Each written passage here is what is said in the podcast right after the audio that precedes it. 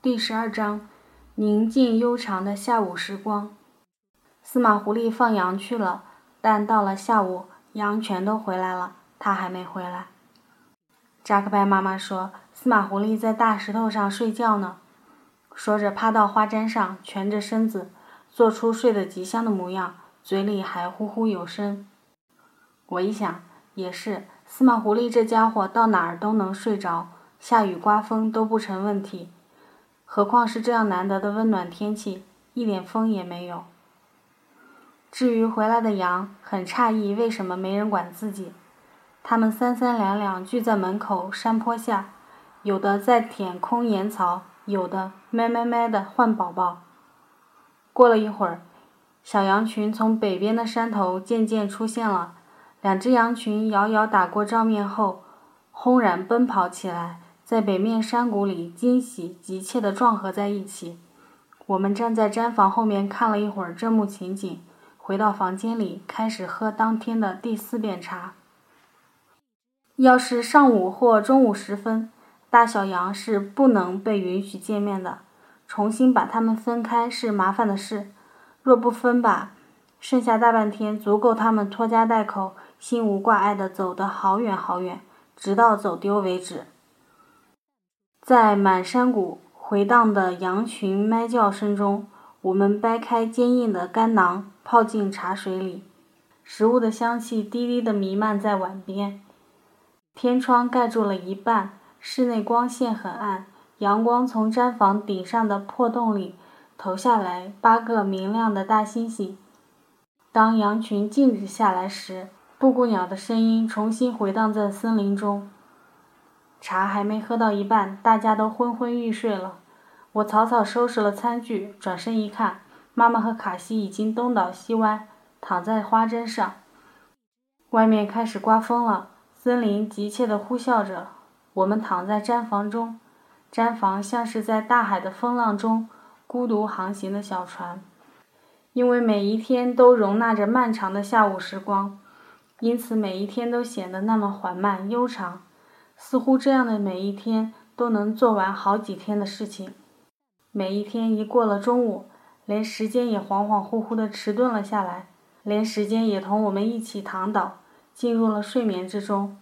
一过了中午，时间哗的大大敞开，时间内部的精确刻度拉伸变形，时间不清晰了，我们的意识也不清晰了。我们躺倒在花毡上。梦见贴紧着脸庞的那朵绣花，梦见很久以前，它是怎样在一双手的抚摸下，一针一线的缓慢绽放。在梦中，随着那针脚无边无际走了很远很远。睡呀睡呀，感觉到睡过了很多年很多年，但终于醒来时，看到毡房里的八个大猩猩的位置，较之睡前只偏移了一点点。于是，困意的水又漫过头顶，翻个身继续。因为每天的下午时光都容纳着漫长的睡眠，因此每一天的下午时光才那么漫长无边，如洪水泛滥，四面蔓延。下牧场真好，牛羊每天都能吃得饱饱的，心满意足。羊羔长得飞快，嗖嗖嗖几下就大了。原先傍晚入栏后还空着大半个羊圈，现在整个羊圈都挤得满满当当，挤得最紧的角落里，羊羔们想转个身都很难。羊羔进了圈，安静了下来，一起扭头转向你，定定地看你，每张面孔都极为相似，那情景颇为震撼。大约是牙痒痒，羊圈里总有一些小朋友。喜欢啃旁边的小朋友脑袋上尖尖细细的小角，啃得津津有味。很多羊羔开始长羊角了，驼峰也纷纷尖尖地耸了起来，神气活现。但还是有几峰骆驼不争气，吃到肚皮滚圆，都快撑爆了，驼峰还是瘪瘪软软，东倒西歪。牛的产奶量也大增。每天晚上煮完牛奶后，妈妈都会给我们一人匀半碗喝。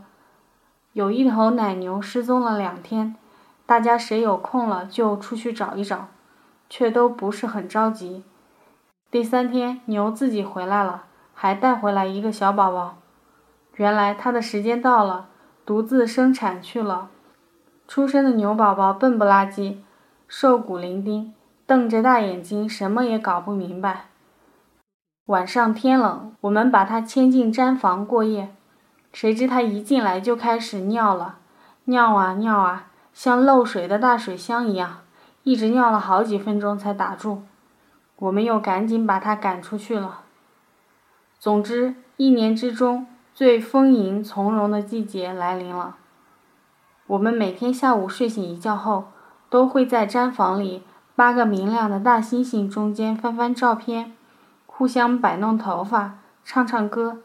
提起很多很多往事，没有客人，山谷中的小路深深的静止着，牛羊还在几座山外欣喜地吃草，马儿好几天没回家了，越走越远，但又惦记着家里鲜美的盐粒，此刻正惦记着要不要回一趟家。上午脱脂的牛奶，中午就分离出干酪素颗粒了。装满潮湿的干酪素的布口袋挂在草地中央的木头架子上，在它完全沥干水分、形成结结实实的一整块之前，我们都无事可做。卡西掏出一张纸给我，接下来一看，上面写满了汉文，是从某本书上撕下来的一页，真亲切啊！觉得好久好久没看到汉字了。上面印的是一篇学生作文，标题格局相当广阔。回首过去，展望未来，细细读下来，果然内容空泛，措辞激烈而毫无用处。尽管如此，我还是又认真读了一遍。再看作者，是一名高一的学生，名叫马伊努尔·阿伊恒，是青格里中学的。新格里在阿勒泰地区最东边，是一个遥远的地方。这一页纸我保留了很久很久，一想起来就会掏出来读一读，每次都渴望能读出什么新花样来。早上起来若碰到下雨天，生炉子非常麻烦，但无论如何都舍不得拿那张纸引火。那个叫马伊努尔的孩子。陪伴我度过多少寂寞漫长的下午时光啊！那些由汉字排列成的句子，原先的用意已经全面退潮，只剩得贝壳一样的字眼，干干净净地搁浅在沙滩上，笔画漂亮匀称，一句一句读下来，竟能滋生异样的希望似的。看着看着，翻个身就睡过去了。一些独自睡醒的时刻。悄悄起身，推门出去，坐在门口，面对整个空荡荡的山谷。很久以后，一个骑白马的女人抱着穿红衣的孩子，从南面河谷走来。等她完全走过后，好像山谷里的一切都被她带走了。门口草丛寂静，但蹲在那儿看久了，会发现那寂静的草丛，其实是热闹的森林。小虫子们你来我往，忙忙碌碌，彼此间连打个招呼的功夫都没有。有一只长腿长脚、长了翅膀的大蚂蚁，逮了一条粗粗大大的肉虫子，比它自己的身子还要胖好几倍呢。这么大，如何运输？若一般的小蚂蚁的话，会赶紧回家呼朋唤友，然后一起合力咬住，往洞口拖。可这一只蚂蚁很聪明的，它把肉虫子翻来覆去研究了一会儿，然后骑在虫子上，把虫子抱在怀里，用两条前腿紧紧搂住，用剩下四条长长的后腿大踏步前进，腿多了就是方便。我蹲在那儿瞅了半天，看着它在家门口的空地上跋山涉水，迂回辗转，兜了一圈又一圈。绕了足足七八米的弯路，才总算将虫子拖进一米外自己的洞口里了。看来个子矮了是没法做到高瞻远瞩的，再聪明也没办法。看着看着就有些迷糊了，一屁股坐在草地上躺了下去。本来只想在阳光下晒一晒肚子的，谁知一躺，睡意像满满的一盆水当头泼了下来，浑身湿透。于是眼睛一闭，顺势舒舒服服陷进睡眠的大沙发里了。在草地上躺着，也不知挡住了多少小虫子回家的路。不知有多少迷路的小家伙，在我身体上四处流浪。还有些睡醒后的时光，我忍不住一个人走进东面那个狭窄的溪谷里。一路上会分别经过幽密的落叶松林、明亮耀眼的白桦林，然后是尽头的杨树林。杨树光洁的树干上，睁满了大大的美丽的眼睛。林木深深，林间小径沿着溪流缓缓向高处延伸，并不时的左右倾斜。路面上满是牲畜打滑的蹄印，这是牧龟的深处走出的路。一路上只有牛羊欣赏着这里的美景。有一株长状叶片的植物，簇拥在水边潮湿的沼泽里，叶子又大又美，色泽浅淡娇嫩。团团裹围着中间一只抽出的箭杆。寒温带的北方山地森林植被里，多是细碎深绿的叶片，因此当这种妖娆温柔的植物突然出现在眼前，感觉说不出的古怪，像是因为我的突然出现而躲闪不及的精灵就地幻化的形象，穿过整条溪谷。却只看到这么一株，再也没有第二株了。不知是怎样一粒神奇的种子被遗忘到了这里。一路上还有七八个巨大的蚂蚁窝，像神秘的坟墓，静静耸立在林间阴影中。最大的有一米多高，直径两三米，上面布满成千上万个洞口，壮观极了。蚂蚁们进进出出，忙得一塌糊涂。蚂蚁窝附近交叉遍布着蚂蚁的道路，路面不到一指宽，被蚂蚁们走得光滑干净，细细地分布在铺满针叶和林间苔藓的空地上，蛛网一般，密枝交错。走在路上的蚂蚁匆忙沉默，像走在黑夜之中。溪谷中潮湿阴暗，沼泽遍布，那一小片桦树林。却干爽明亮，林间空地上堆积了又厚又软的往年落叶，纯然一色，景光灿灿。与周遭广阔的蓝绿色深暗丛林相比，桦树林是轻盈温暖的，杨树林则整齐清脆，像一群孪生少女，骄傲地站在一起。杨树林也不大，但林间没有一棵杂树。地上也铺满了厚厚的落叶，甚至不生一株杂草，使得这方天地在整个世界中干干净净剥裂开来，连外面世界的一丝微风也没法吹进来似的。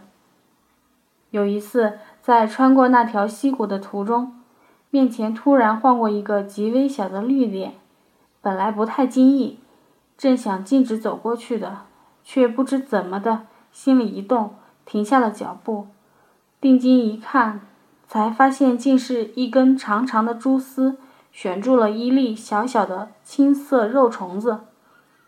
蛛丝细若无物，从上方高高的树梢一直悬到眼前。凑近了看，原来这条虫子还挺漂亮的，晶莹剔透，像一颗薄荷味的水晶糖柱，被吮得细细小小，一触即折。再仔细观察，发现它和其他肉虫子还长得不一样，并不是浑身长满角的那种，只有头部和腰部后侧长着四对足。